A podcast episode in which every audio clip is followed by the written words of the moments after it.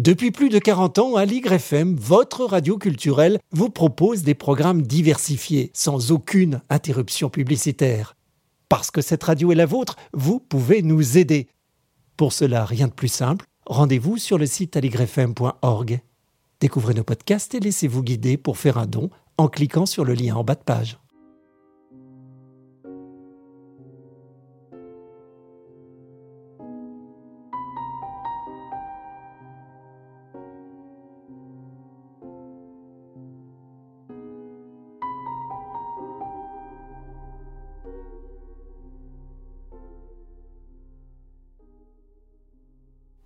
Bonjour à tous, vous êtes bien sûr à FM et vous écoutez Vive le cinéma Perspective, une émission animée par Pierre Charpioz avec à la technique Amazir, Amiden, Guest et Sébastien François, une fois par mois sur le 93.1 en direct de la rue de Montreuil. Nous accueillons un historien, un critique, un programmateur, un chercheur en cinéma ou un cinéaste et aujourd'hui nous avons le plaisir de recevoir une personnalité aux multiples casquettes, on peut, on peut dire ça, universitaire, écrivain, mais surtout donc cinéaste. Et son nouveau film Le cours de la vie, avec notamment Agnès Jaoui, Jonathan Zakaï et Géraldine Nakache, sort mercredi 10 mai. Bonjour Frédéric Socher. Bonjour.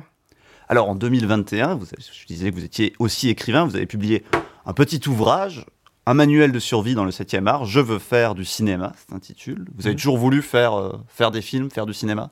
Très jeune en tout cas. Je, souhaite faire des films depuis l'âge de 10 ans, donc c'est jeune. Quand été figurant sur le film de Préparez vos mouchoirs de Bertrand Blier en Belgique.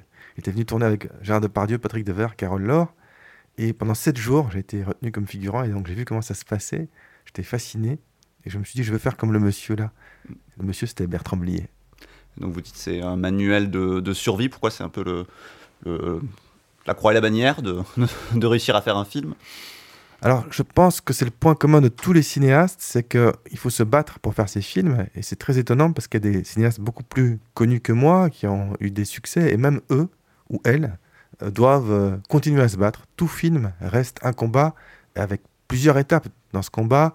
Trouver les financements, puis essayer de réussir le mieux qu'on peut le film à toutes les étapes artistiques, et évidemment après la sortie. C'est un combat aussi euh, très sévère entre les films puisqu'on est dans une époque où il y a de, plus en plus de films qui sortent, de plus en plus d'écrans où ils sont diffusés. Et donc, c'est carrément, je pense, la loi de la jungle. Euh, et il n'y a pas de place si jamais on n'a pas tout de suite du succès.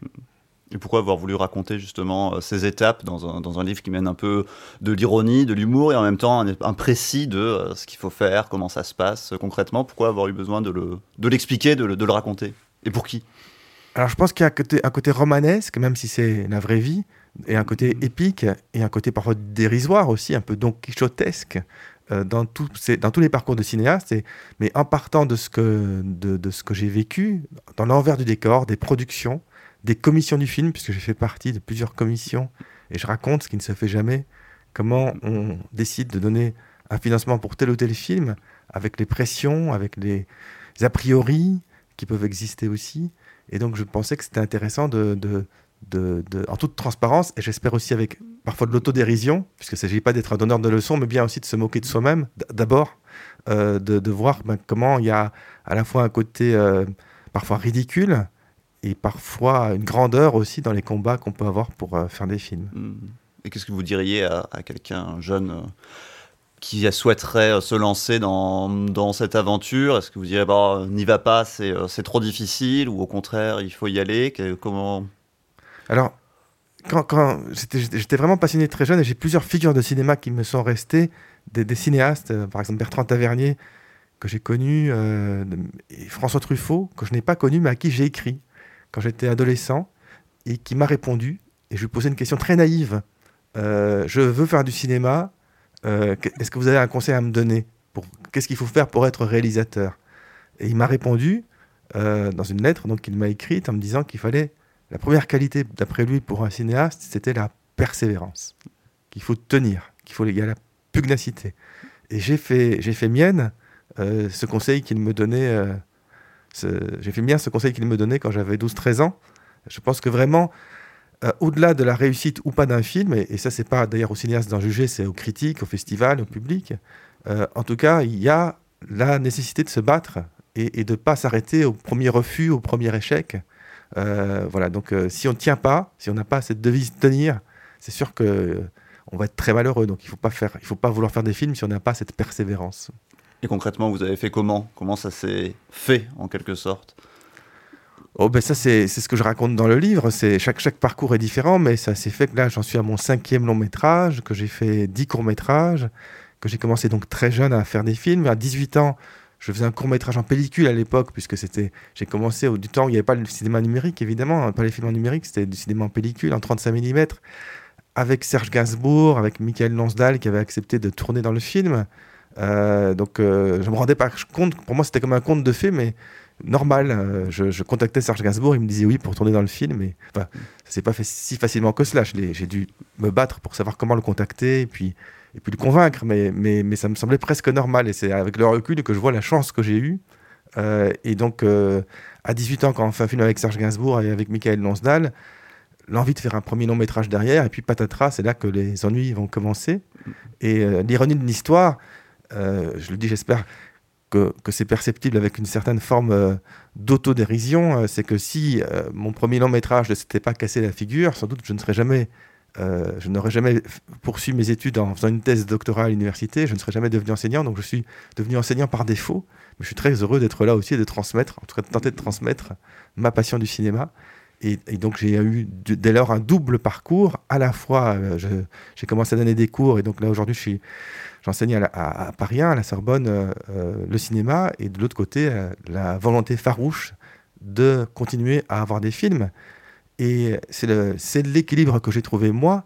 Chaque cinéaste trouve le sien, voilà, pour, pour avoir une forme de liberté aussi dans les films que je veux défendre, puisque j'ai un autre métier à côté qui est celui d'enseigner si je ne dépendais que de mes films, peut-être euh, hmm. tout mon parcours aurait été différent. Peut-être que j'aurais pas réussi à faire ces cinq films, ou j'aurais fait d'autres films, je ne sais pas. Mais en tout cas, voilà, c'est en, quelques mots euh, le double parcours qui est le mien. Oui, vous dirigez un master de cinéma euh, à l'université Paris-Panthéon-Sorbonne, l'université mmh. Paris 1. Qu'est-ce que ça vous apporte justement d'être bah, au quotidien euh, avec de, jeunes gens qui souhaitent euh, devenir euh, réalisateurs ou scénaristes? C'est un master réalisation scénario, si je ne dis pas de bêtises. Et qu'est-ce que ça vous apporte aussi à vous dans votre travail de, réalisateur, le fait d'être aussi enseignant et d'enseigner par ailleurs? Bah, disons que ça apporte de plus en plus. Je me rends compte aujourd'hui davantage que par le passé, puisque ça fait un certain nombre d'années que, je donne des cours. Ce master existe depuis 15 ans. Et la, la, spécificité de ce master, c'est de trouver des partenariats. par exemple, on a un partenariat avec TV5 Monde qui permet de trouver du financement et ensuite de la diffusion pour les films des étudiants. Donc c'est la même problématique que, j'ai pour mes propres films, c'est comment on trouve du financement, comment les films peuvent être euh, montrés, rencontrer leur public. Et donc, euh, grâce à cela, je suis les, travaux des étudiants à toutes les étapes, scénario, réalisation, potage. Et euh, je me rends compte qu'ils ont des univers singuliers, chaque fois différents. Et c'est un échange en fait. C'est pas un côté professoral qui parle du haut et qui descend vers le bas. C'est vraiment être attentif à quelle est la singularité de chaque étudiant. Pourquoi il a envie de faire ce film là et surtout pas de censurer sa, sa personnalité, mais essayer de, de, par contre d'être sans complaisance et de l'accompagner pour qu'il aille le plus loin possible. Et, donc je trouve ça formidable quand il peut y avoir des échanges entre générations. Donc chaque année je deviens un peu plus vieux forcément, donc il y a un écart qui, qui devient de plus en plus grand avec mes étudiants en termes d'âge, mais chaque année, je prends encore plus d'intérêt à découvrir des cinéastes en herbe, à voir comment il y a une personnalité qui se dégage. Et, donc, euh, c'est très, très enrichissant. C'est un vrai. On dit souvent que le métier d'enseigner est le plus beau métier du monde, mais, mais je, suis, je ne suis pas loin de le penser, parce que y a, y a, y a, c'est vraiment très beau d'avoir cet échange avec des nouvelles générations. Et, la société que je voudrais éviter, c'est une société où les génération serait divisée, où il y aurait unique, les la nouvelle génération qui s'intéresserait uniquement à certaines, certaines problématiques et les anciennes générations qui seraient ailleurs, parce que je pense que c'est un peu ce qui se passe aujourd'hui, parfois. Et donc je pense au contraire qu'il faut absolument créer des passerelles entre générations et que chaque génération a à gagner dans l'échange.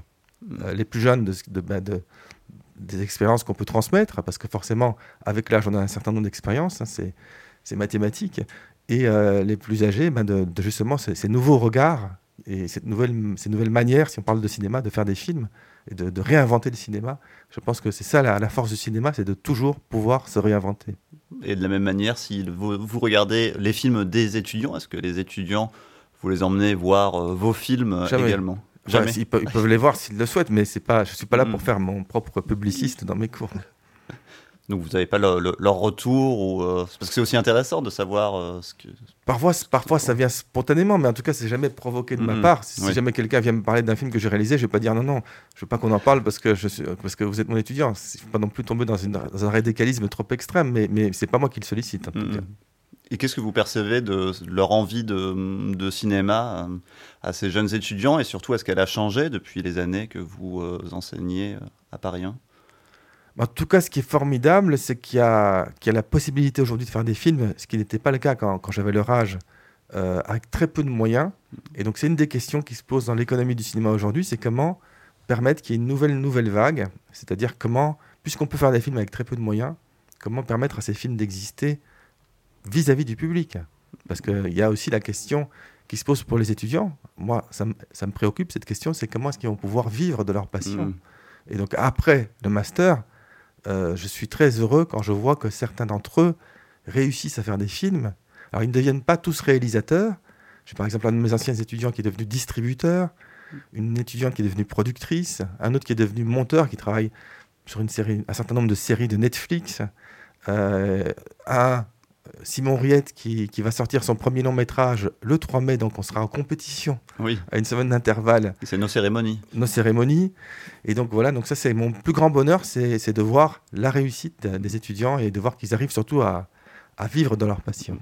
Cette idée de la transmission et de, et de l'enseignement, bah, c'est aussi au cœur de euh, votre nouveau film, Le cours de la vie. le cours de mm. la vie, hein, le double sens, on le, comprend aisément quand on a vu euh, le film. Et c'est une adaptation d'un cours, en quelque sorte, de, euh, scénario, de conseils euh, de, euh, de, scénario, mais inscrit dans un film de fiction, une histoire d'amour qui essaye un peu de se reconstituer. Pourquoi est-ce qu'avoir avoir voulu faire ce film qui est, qui à la fois un, vrai film de fiction, avec des personnages, avec des péripéties, et en même temps une sorte de masterclass de scénario?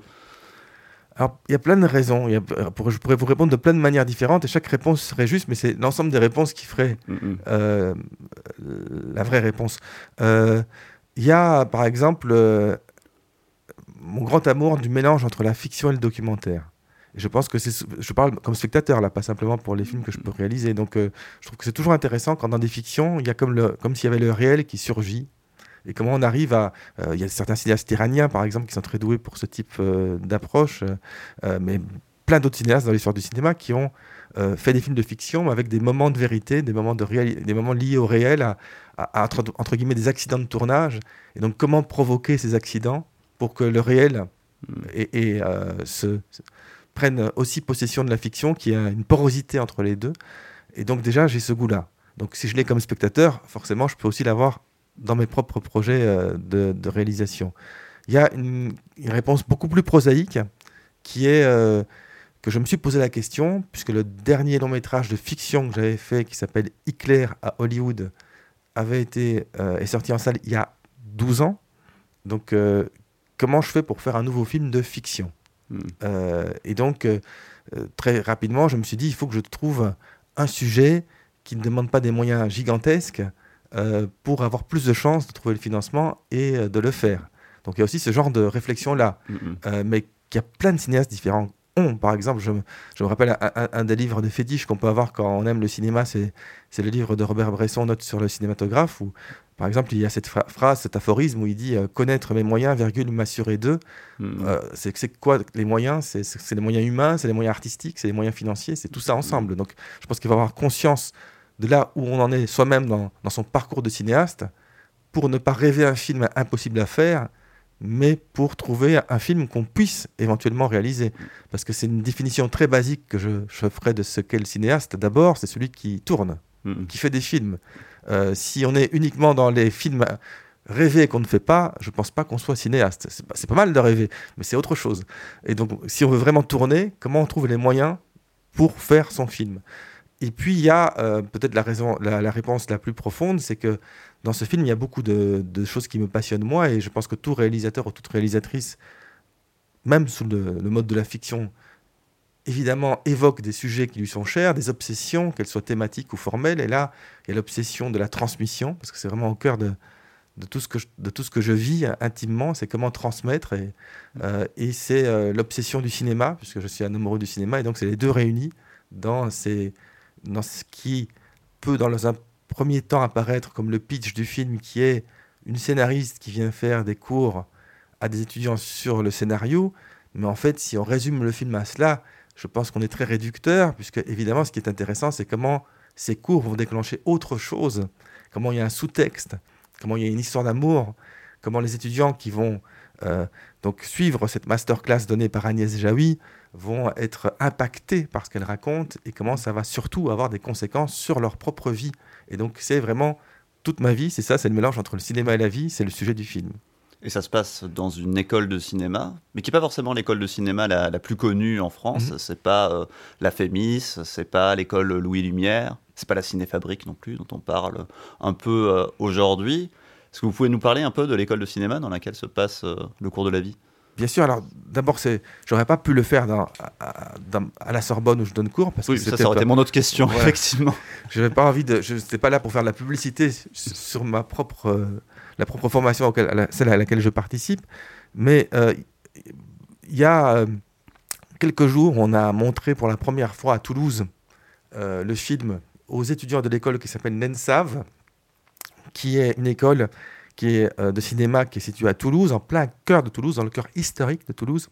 Et donc déjà, objectivement, là je pense que vraiment c'est factuel, on peut dire que c'est la plus belle école de cinéma de France, je veux dire architecturellement, puisque elle est située dans un ancien hôtel de maître qui remonte au XIIIe siècle.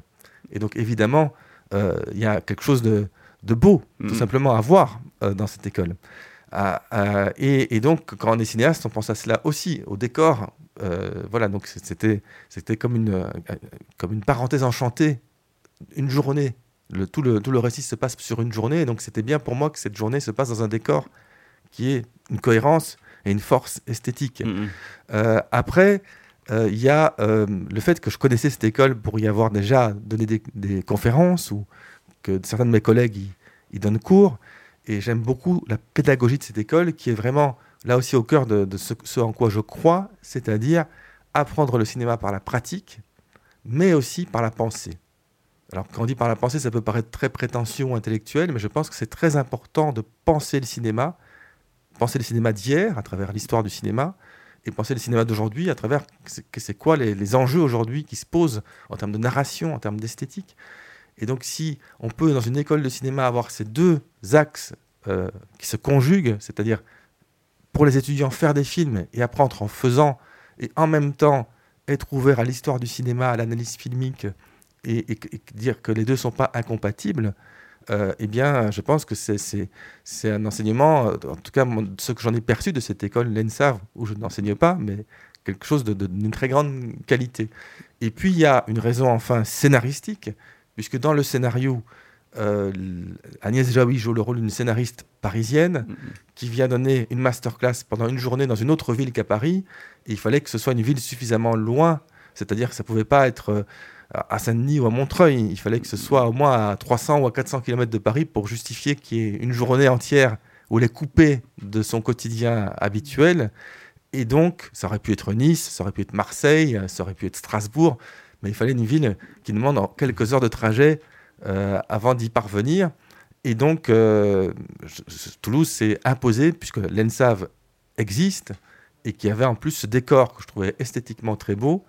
Et voilà donc d'où le choix de tourner dans cette école. Et puis l'avantage que c'est aussi euh, assez ensoleillé, le, sud de la France, donc ça permet. Vrai, ça ne gâche rien. oui, et plusieurs scènes extérieures qui sont assez belles avec, avec les étudiants notamment. On va continuer de parler tout ça. On va continuer de parler, comme vous dites, de l'histoire du cinéma et du cinéma en train de se faire. C'est aussi un peu le programme, modestement, de cette émission, Perspective, Survivre le cinéma sur Aligre FM. Mais tout d'abord, on va faire une petite pause musicale. Et vous mentionnez votre premier court-métrage avec Serge Gainsbourg. Alors du coup, en dédicace, Dieu est un fumeur de Havane de Serge Gainsbourg.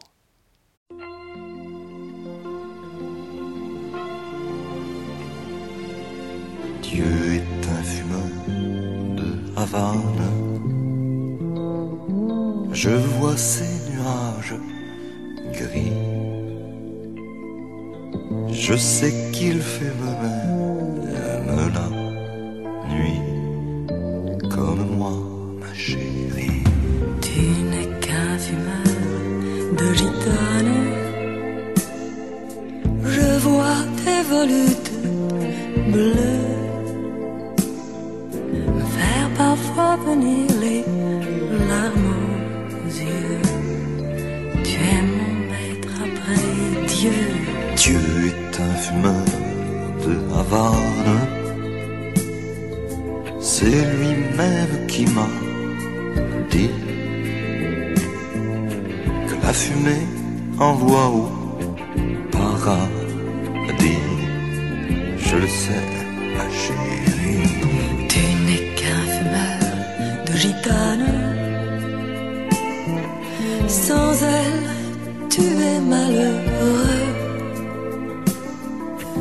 Au clair de la lune, ouvre les yeux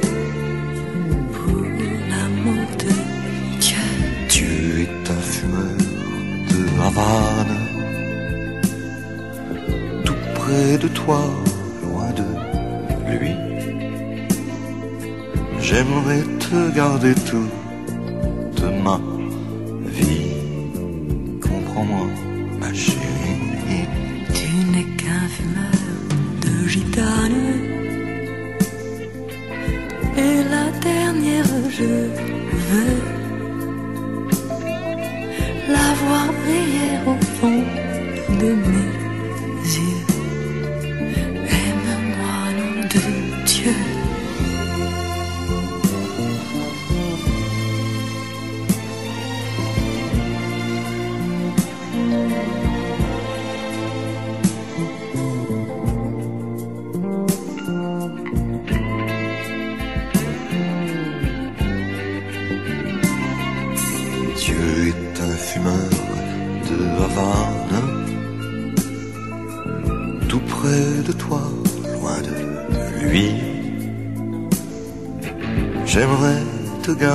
garder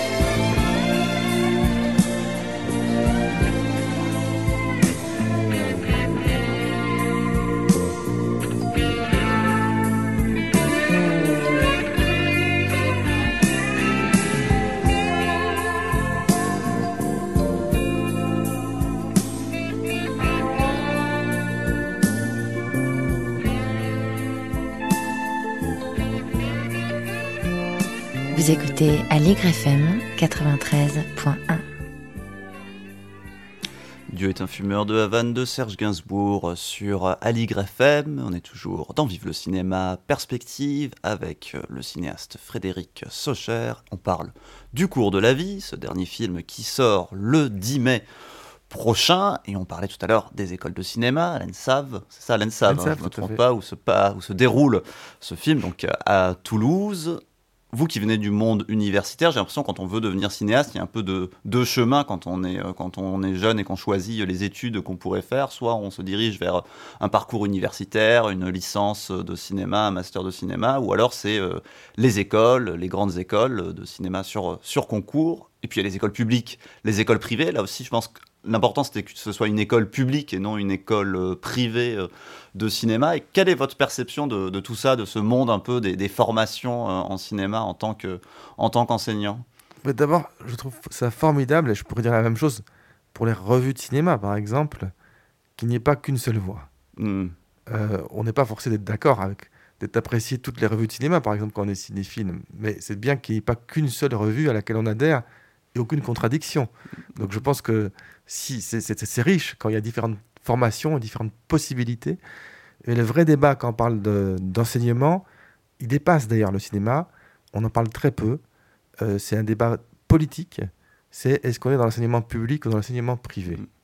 Et là, actuellement, je pense qu'il y a quelque chose euh, dont très peu de personnes parlent et euh, qui, moi, me- me- m'alerte en tout cas, c'est qu'il y a une privatisation rampante, ce qui ne dit pas des formations de cinéma, c'est-à-dire que si on veut aller dans une école privée, il y a d'ailleurs des très bonnes écoles privées, en tout cas, je connais des enseignants qui, qui travaillent dans ces écoles et, et que je respecte, que j'apprécie, donc c'est pas parce que c'est une école privée que c'est pas bon. Mais il y a quelque chose de logique que tout le monde peut comprendre, c'est qu'une école privée, elle doit être rentable. Et pour être rentable, comment les écoles privées font Eh bien, elles demandent un droit d'inscription qui peut aller de 6 000 euros par an à beaucoup plus. Et si on est dans le système américain, parfois il y a certaines écoles privées qui demandent 90 000 euros par an. Donc ça pose la question de qui peut avoir accès à ces formations. Aux États-Unis, les étudiants souvent empruntent à des banques pour sur 20 ans pour avoir accès à une formation. Est-ce que est-ce que c'est ce qu'on veut en France ou en Europe comme type de société? C'est-à-dire que les jeunes doivent emprunter pendant 20 ans pour accéder à une formation ou avoir des parents fortunés et que du coup, une inégalité entre les personnes qui ont la chance de venir d'un milieu favorisé et les personnes dont ce n'est pas le cas. Mm. Or, actuellement, pratiquement personne n'en parle, mais euh, Emmanuel Macron a développé un programme qui s'appelle euh, la Grande Fabrique des images, et il a dégagé 100 millions d'euros, 100 millions d'euros, pour aider des formations audiovisuelles. Il y a une commission au CNC qui s'est réunie. Alors, on on va pas consacrer toute l'émission à cela parce que je pourrais en parler pendant des heures, mais le fait est que la plupart des formations qui ont aidé étaient aidées avec de l'argent public, sont des formations privées. Mm. Et que dans un même temps, l'université à laquelle, dans laquelle je suis enseignant, qui est université connue, l'université de Paris 1 Sorbonne, eh bien, n'a pas du tout. mais on n'a pas, on n'a pas postulé d'ailleurs hein, pour avoir ce fonds, parce que pour postuler, il fallait toute une série de conditions qui sont incompatibles, impossibles à réunir pour euh, les universités publiques. Et donc, euh, voilà. Est-ce que c'est normal que de l'argent public aille à des écoles privées dont l'objectif est de faire de la rentabilité, alors qu'il y a un sous-financement à côté des universités et des écoles publiques, exception faite de la FEMIS, qui est une, une école tout à fait euh, respectable et même formidable, mais il y a, tout ne se résume pas à la FEMIS en termes Oui, de oui. formation. Et donc, et donc voilà, donc ça c'est un débat qui concerne le cinéma. Je pourrais en parler beaucoup plus longtemps et donner des, des arguments, des, des éléments, mais euh, je pense que c'est un débat qui traverse toute la société. C'est est-ce qu'on veut que l'enseignement reste public ou est-ce qu'on va vers une, un enseignement privé où pour avoir accès aux meilleurs postes, pour avoir la meilleure formation, par exemple dans le cinéma, je ne sais pas si les écoles privées ou les écoles publiques sont meilleures ou moins bonnes. Il me semble que dans les, éc- dans les universités publiques, ce qui est important, c'est qu'on puisse conjuguer la pratique et la théorie, comme on le disait tout à l'heure. Alors que parfois, pas toujours, mais dans les écoles privées, c'est uniquement pragmatique, professionnalisant. Et que, à mon avis, si on est uniquement dans cette dynamique-là, c'est réducteur parce que justement, on met de côté la pensée euh, sur le cinéma. Mais euh, au-delà de ce débat, euh, de fait, les écoles privées ont beaucoup plus de matériel pour les étudiants, puisque évidemment, elles peuvent acquérir du matériel de tournage, de montage, des logiciels, etc. Et pas les écoles et les universités publiques. Est-ce qu'on peut se satisfaire de cela sans en parler? Ou est-ce qu'on peut avoir ce débat démocratique? On est plus de 100 universitaires qui se sont réunis pour euh, écrire une lettre ouverte euh, au président du CNC à ce sujet. On n'a pas eu la réponse, ou plutôt la réponse était pourquoi vous, mettez ça publiquement? Pourquoi est-ce qu'on ne peut pas en discuter ensemble euh, sans rendre public? Eh ben, Moi, je pense au contraire qu'il faut que ce débat soit public, parce que ce n'est pas un débat corporatiste, c'est un débat de société. Qu'est-ce qu'on veut pour l'enseignement Là, on parle du cinéma, mais ça pourrait être beaucoup plus large. Est-ce qu'on veut que ce soit privé ou public? C'est quoi la différence entre l'enseignement privé et public? Oui, ça rejoint une discussion qu'ont beaucoup de, chercheurs euh, en cinéma, ou, ou pas forcément, mais je pense aux chercheurs en cinéma qui viennent dans cette émission et qui, euh, soulignent euh, leur demande souvent de rentabilité de leurs recherches et de faire des recherches qui peuvent générer de l'argent, être financées par euh, des sociétés privées, plutôt que... on s'éloigne effectivement du sujet de la recherche et de ce à quoi sert euh, l'université. Mais je posais aussi cette question en me disant qu'en étant, euh, quand on a envie de faire du cinéma et qu'on vient pas forcément d'un milieu qui, euh, dont les parents savent, euh, viennent du milieu du cinéma ou savent quels sont les chemins à prendre et qu'on voit la vaste offre quand même de formations qui existe entre des formations privées de qualité mais des formations privées aussi de moins bonne qualité, la valeur des choses, je me dis qu'on doit être un peu perdu. perdu. C'est aussi ça la, la, ben, Je pense qu'une des missions par exemple que pourrait avoir soit le ministère de l'enseignement supérieur, soit le CNC concernant les formations au cinéma, ben, ce serait justement de faire une sorte d'annuaire euh, avec des éléments factuels et objectifs sur, euh, qui décrivent chacune des formations. Effectivement, à ma connaissance, ça n'existe pas. Et donc, euh, non, c'est certain que on ne peut, quand on veut savoir à quelle formation aller, ne l'apprendre qu'empiriquement en allant sur les sites internet de chacune des formations, etc. il n'y a pas d'éléments comparatifs. Et donc, effectivement, c'est une vraie question que vous mm-hmm. posez. Je n'ai pas la réponse, mais c'est une vraie question. En tout cas, c'est bien que grâce au, cours de la vie, on découvre aussi euh, une autre formation qui est peut-être un peu euh, plus méconnue que, que la FEMIS. Alors, c'est pas, pas un documentaire, donc il y a des choses dans, dans, le film qui, sont pas qui ne renvoient pas à la réalité de l'ENSAV, puisque c'est un peu magnifié ou, ou euh, fictionné. voilà, l'ancien, le, le, fondateur de l'ENSAV, Guy Chapouillet, qui a vu le film, était très heureux du film, et il disait c'est formidable, en même temps, c'est l'école que j'ai créée et c'est pas cette école-là. C'est un mélange entre la réalité et la fiction. Mais c'était important de choisir un vrai nom et de ne pas inventer une école euh, qui, euh, qui, qui n'existe pas. Mais c'est vrai que cette volonté, de, cette idée de transmission et cette idée de faire des films qui parlent de cinéma, bah, ça traverse euh, tout votre travail. Un mm. peu chacun de vos films parle d'une certaine manière de, de cinéma. Vos, livres parlent de cinéma aussi. Pourquoi mm. vous, vous, auriez pu aussi avoir une carrière de cinéaste et de parler de plein d'autres choses, comme plein d'autres cinéastes? Pourquoi est-ce qu'avoir voulu comme ça s'intéresser et faire des films méta, comme on pourrait dire? Pour les livres, c'est simple. La réponse est simple. C'est que euh, j'ai chaque livre, pour moi, c'était... Puisque ça peut paraître beaucoup, mais là, je vais bientôt fêter mon anniversaire, j'aurai 56 ans. Et donc, j'ai fait cinq longs métrages. Donc, je ne sais pas si c'est beaucoup ou peu, mais en tout cas, euh, pas assez euh, selon mon propre goût. Et euh, je pense que tous les cinéastes diraient la même chose à ma place, c'est-à-dire que tous les cinéastes sont en manque quand il n'y a pas de tournage. On est mm. tous des, drogués de, des, tournages de films. et donc, chaque fois que j'arrivais pas à faire un film, j'écrivais un livre. Donc forcément sur le cinéma, puisque c'était donc c'était en, en, quelque sorte les livres que j'ai faits sur le cinéma sont les temps où j'ai pas pu euh, tourner. Voilà. Euh, et pourquoi faire des films dans lesquels il y a du méta-cinéma? Alors, ma grande espérance pour le cours de la vie, particulièrement pour ce film-là plutôt que pour mes précédents, c'est qu'il puisse parler à tout le monde. Et dans les spectateurs, puisqu'on a une série d'avant-premières, j'ai pu constater qu'il y avait des personnes qui n'étaient pas du tout cinéphiles et qui vont par exemple une fois par an au cinéma et qui n'ont aucune référence en matière d'histoire du cinéma et qui sont complètement rentrés dans l'action parce que ce qu'il y a dans le film, c'est aussi l'émotion entre les personnages. Il y a une histoire d'amour et il y a aussi la question du deuil, par exemple, qui est abordée. Enfin, il y a différents axes émotionnels qui font que, à mon avis, ça peut parler à toutes et tous.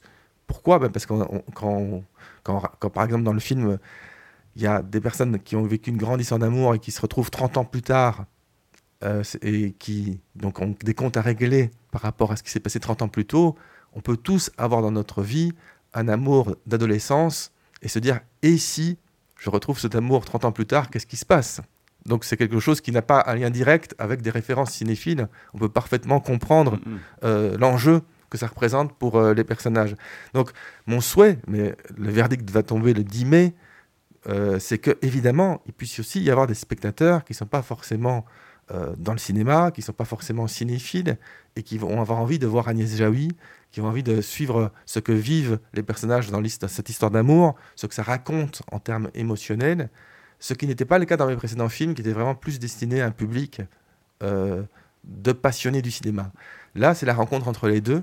Donc si j'ai la chance de poursuivre, est-ce que ce sera mon dernier film ou est-ce qu'il y en aura un plus tard J'aimerais bien, peut-être pour la suite, explorer d'autres voies et donc que ce soit euh, euh que je fasse un nouveau film derrière qui ne parle pas de cinéma dans le cinéma, mais uniquement de personnages et avec euh, uniquement des enjeux, une intrigue qui ne sont pas liés au milieu du cinéma. Mais là, la question du scénario, elle me semble universelle parce qu'on a tous envie de, de, découvrir des histoires. Déjà, quand on est enfant, certains, plus tard, quand on devient parent, on sait que les, nos propres enfants, ils ont envie, quand, quand, on va les coucher au lit, qu'on leur lise soit des BD où, on leur raconte des histoires. Et quand nous-mêmes on était enfants, on avait cette proportion-là. Donc on a ce besoin d'histoire, on a ce besoin d'imaginaire. Et donc ça intègre évidemment le cinéma, mais ça, à mon avis, ça le dépasse aussi. C'est-à-dire que ce besoin de se raconter des histoires peut passer par le cinéma, mais peut passer aussi par d'autres voies, comme le théâtre, ou par exemple les griots africains qui sont dans- dans une autre forme de narration.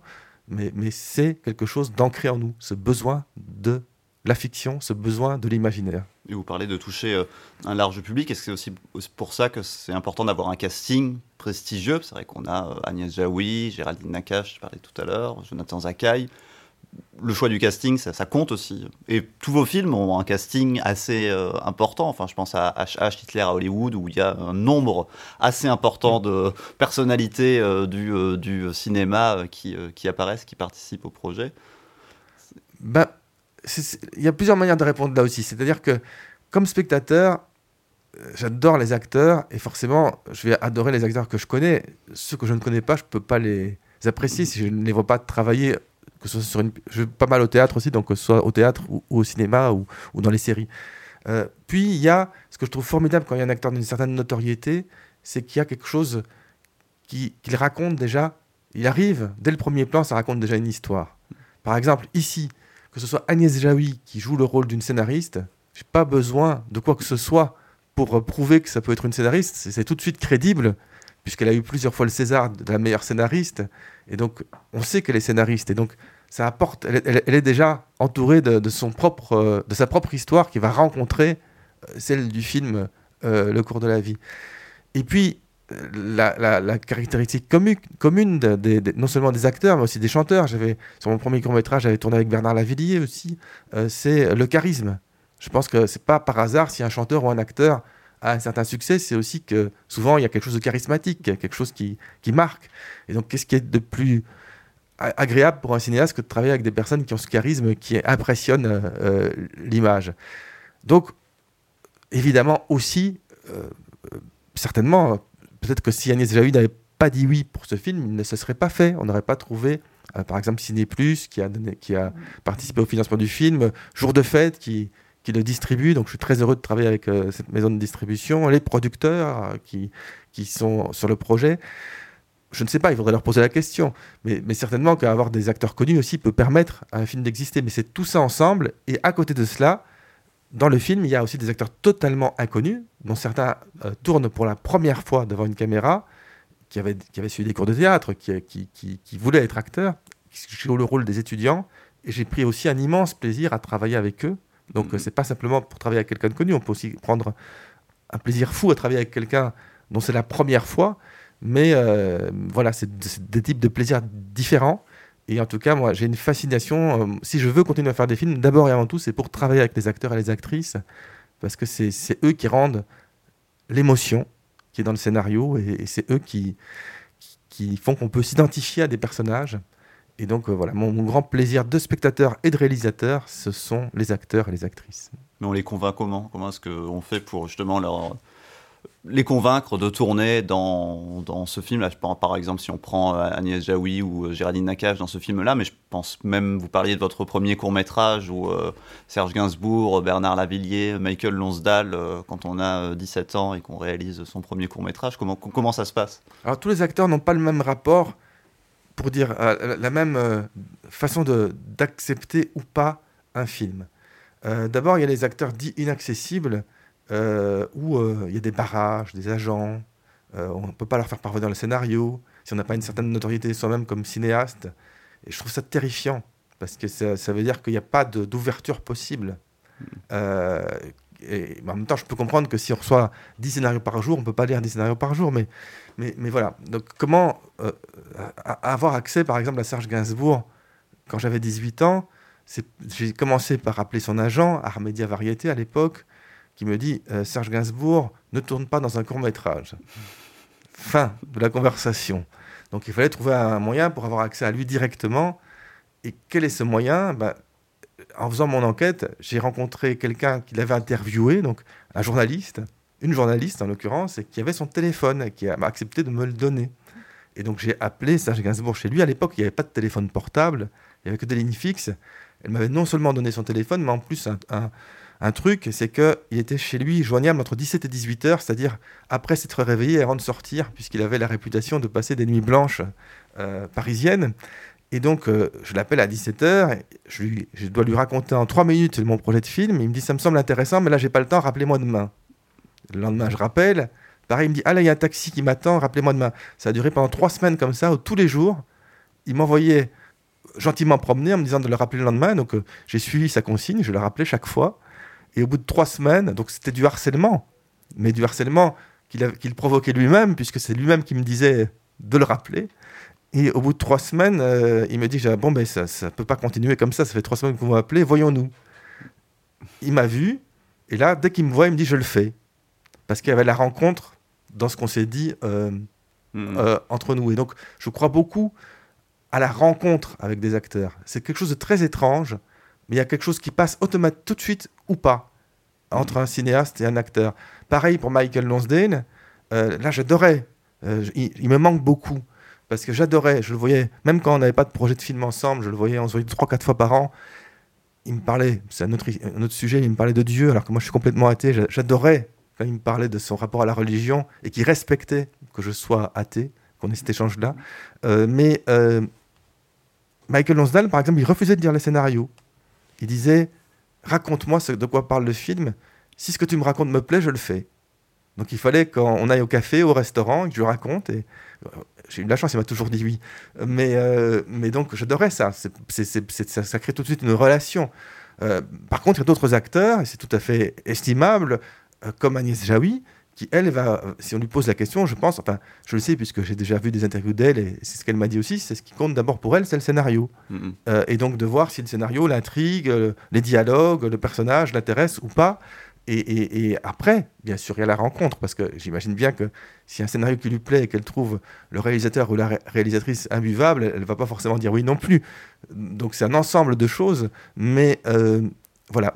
Pour elle, c'est d'abord le scénario. Pour Michael Lonsdale, c'était d'abord euh, raconte-moi une histoire, et si l'histoire que tu me racontes me parle, je le fais, sans même avoir lu le scénario. Pareil pour Micheline Prel, d'ailleurs, qui m'avait invité chez elle.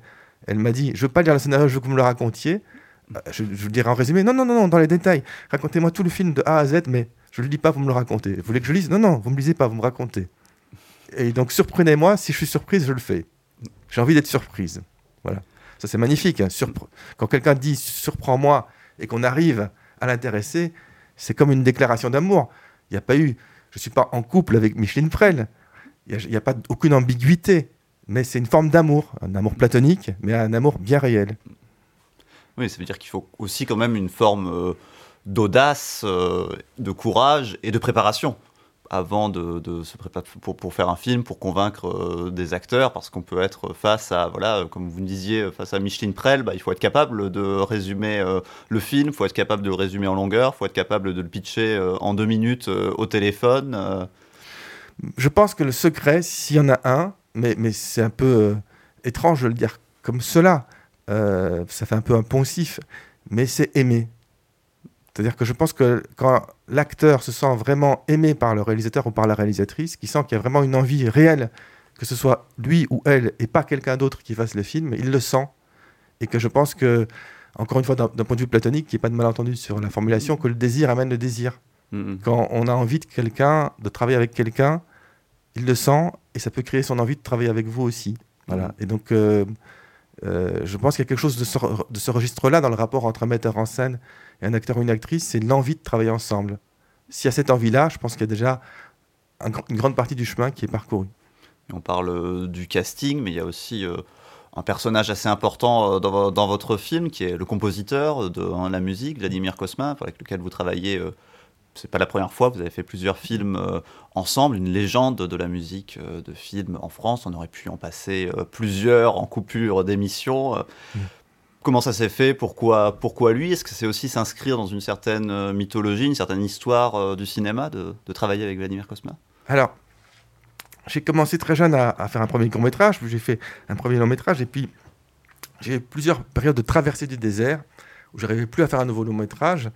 Et à deux reprises, entre deux longs-métrages, j'ai fait un court-métrage, n'arrivant pas à trouver les financements pour le long.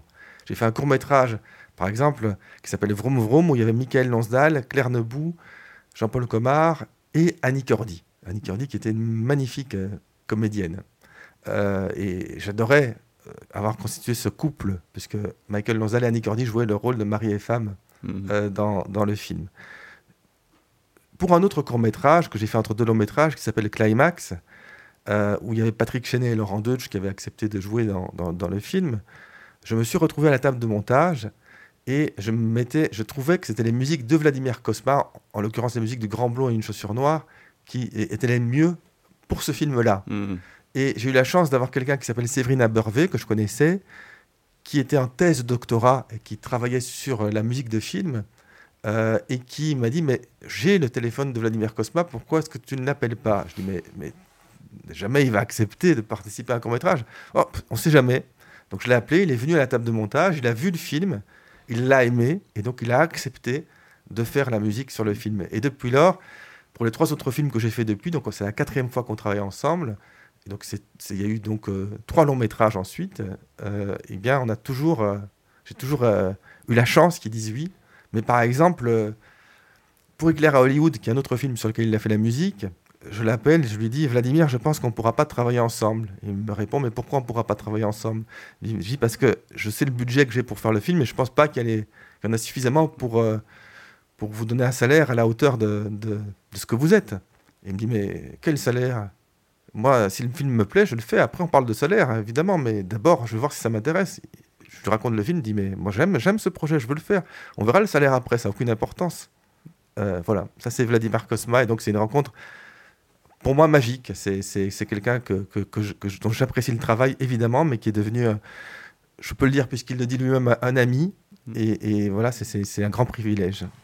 Oui, la musique est très belle, effectivement, dans le cours de la vie. Et elles sont assez rares, les musiques de Vladimir Kosma aujourd'hui, alors ça vaut le coup de, de le voir aussi euh, pour ça. Et vous mentionnez euh, Hitler à Hollywood, qui est un film que je conseille aussi par ailleurs, parce qu'il est un peu à part, cette espèce de faux documentaire euh, d'enquête avec euh, Maria de Medeiros à la recherche d'un film disparu, une autre manière de parler euh, de cinéma et de s'inscrire aussi dans une histoire du cinéma. Peut-être euh, vous, votre cinéphilie, euh, c'est quoi si on doit citer deux, trois films qui, qui comptent, qui sont importants pour vous? Parce qu'on a d'un côté le cinéma français avec Vladimir Kosma, Hollywood, avec Ouais. euh, Hitler à Hollywood. Mhm. Ça se situe où? Ben, je ne sais pas si c'est, une qualité ou un défaut du point de vue cinéphilique, mais, je suis dans un très grand éclectisme. J'aggrave mon cas, puisque si je vous réponds aujourd'hui, je sais que je, regretterai, après vous avoir répondu, d'avoir oublié tel ou tel film ou tel ou tel cinéaste, et, et demain, je pourrais vous répondre autre chose. C'est-à-dire que c'est pas quelque chose de fermé à un genre, à un cinéaste, à une cinématographie. Donc j'aime aussi bien euh, les films muets de Murnau, par exemple. Je, je les revois régulièrement, je trouve que c'est juste extraordinaire. J'aime aussi bien les comédies italiennes. euh, J'aime aussi bien des années 60 ou 70. J'aime aussi bien euh, Lou Beach, Billy Wilder, Preston Sturge. J'aime aussi bien plein de cinéastes français, euh, euh, y compris euh, des cinéastes qui sont, à mon avis, sous-estimés, comme Yves Robert, puisque euh, moi je trouve qu'il y a un vrai talent chez Yves Robert de faire de la comédie à, la française, euh, dont Le Grand Blanc et une chaussure noire. Je me rappelle quand j'étais candidat à l'INSAS, l'école de cinéma en Belgique, l'équivalent de la FEMIS, j'ai été, admis, je n'ai pas osé dire, euh, quand on me dit quel, film aimez- aimez-vous, j'ai pas osé dire Le Grand Blanc et une chaussure noire, mais, aujourd'hui je peux ne plus avoir cette fausse pudeur, et, parce que ça, paraît- pas sérieux quand on dit ça, mais pourquoi est-ce qu'on peut pas aimer aussi bien euh, Orson Welles et, et euh, bon, c'est pas forcément, je vais pas dire que ça, ça- que tout s'équivaut, mais on peut avoir différents types de plaisirs, tout comme on peut aimer aller manger dans un grand restaurant gastronomique et, prendre un immense plaisir à, manger un sandwich jambon beurre si, si euh, le, pain, le jambon et le beurre sont de qualité. Et donc pourquoi se priver de, tous les plaisirs du cinéma? Écrire une comédie comme Le Grand Blond, ça demande aussi une, forte maîtrise pour savoir faire rire là où il faut et, aussi émouvoir quand il le faut. C'est vrai que par le de films, on parle de, de références. Chose qui m'a amusé dans le cours de la vie, c'est qu'il y a des affiches de films qui apparaissent régulièrement, mais il y a des affiches de vos films. Alors vous vous, êtes amusé à, à, vous citer euh, vous-même. Pourquoi? Alors là encore, il peut y avoir différentes raisons. Euh, Il y a des raisons très prosaïques, très très très prosaïques. C'est que la production me disait que on ne pouvait pas mettre des affiches sans avoir les droits sur ces affiches. Et elle me dit ça la veille du tournage. Donc la solution la plus simple, c'est de mettre ses propres affiches dont, dont on a les droits. Donc vous voyez, c'est pas uniquement Mhm. auto-référentiel ou, ou par égocentrisme exacerbé, ça peut une être une raison aussi prosaïque que celle que, que je viens de dire. Mais en même temps, je ne vais pas bouder mon plaisir de faire euh, des propres clins d'œil, et en particulier l'affiche de Je veux être actrice, puisque il y a sur cette affiche euh, ma fille, euh, et euh, que le, le- là c'était un long métrage documentaire que j'ai réalisé où elle avait 10 ans à l'époque, elle, veut être actrice, et je lui fais rencontrer toute une série de grands acteurs, euh, de, de, de Podalides à Jacques Weber, à Michael Nozal qui était toujours vivant, euh, à Micheline Prel qui est dans le film, à François Morel, à Patrick Chenet. Euh, et, chacun accepte de jouer avec elle et de lui délivrer ce qu'est selon lui ou selon elle le secret du jeu, de l'acteur. Et donc je trouvais ça amusant d'avoir cette affiche dans, le film puisqu'elle joue aussi, ma fille, un petit rôle dans le cours de la vie. Et donc c'est comme un jeu de miroir euh, en- entre les deux. Et vous faites une petite apparition également euh, dans le film, petite apparition Hitchcockienne Voilà. à, un moment euh, également. Bah, merci euh, beaucoup Frédéric Socher d'être euh, venu euh, nous parler du cours de la vie, de votre travail de manière générale. Je rappelle que le cours de la vie sort le 10 mai prochain et que votre ouvrage Je veux faire du cinéma, petit manuel de survie dans le 7e art est toujours disponible. hein, c'est pas très cher, 14 euros aux éditions Les Poches Belges. Puisque Jeunesse, Jeunesse Édition. Jeunesse C'est la collection Ah oui, poches. Voilà. C'est la collection de Ouais, poches ouais, ouais. Jeunesse Édition. Les poches belges, c'est indiqué. Oui, c'est- euh, voilà. Effectivement, et Oui, parce que je suis belge. on l'a- oui, voilà, c'est Voilà. ça. On l'a appris euh, au fil de, de l'émission. On se retrouve euh, dans un mois sur Aligre FM, rue de Montreuil, pour reparler de perspectives dans Vive le cinéma. Et on va se quitter euh, en musique avec Yves Simon, le film de Polanski.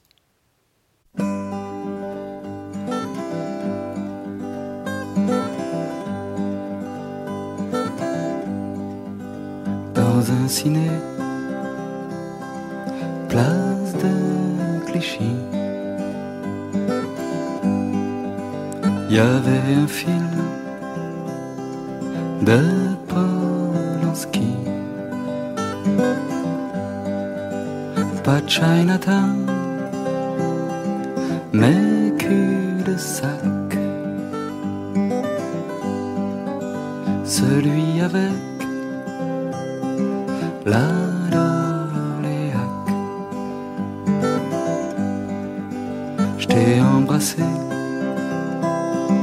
près du drugstore. C'était décembre, il gelait fort. Puis t'es venu le même soir.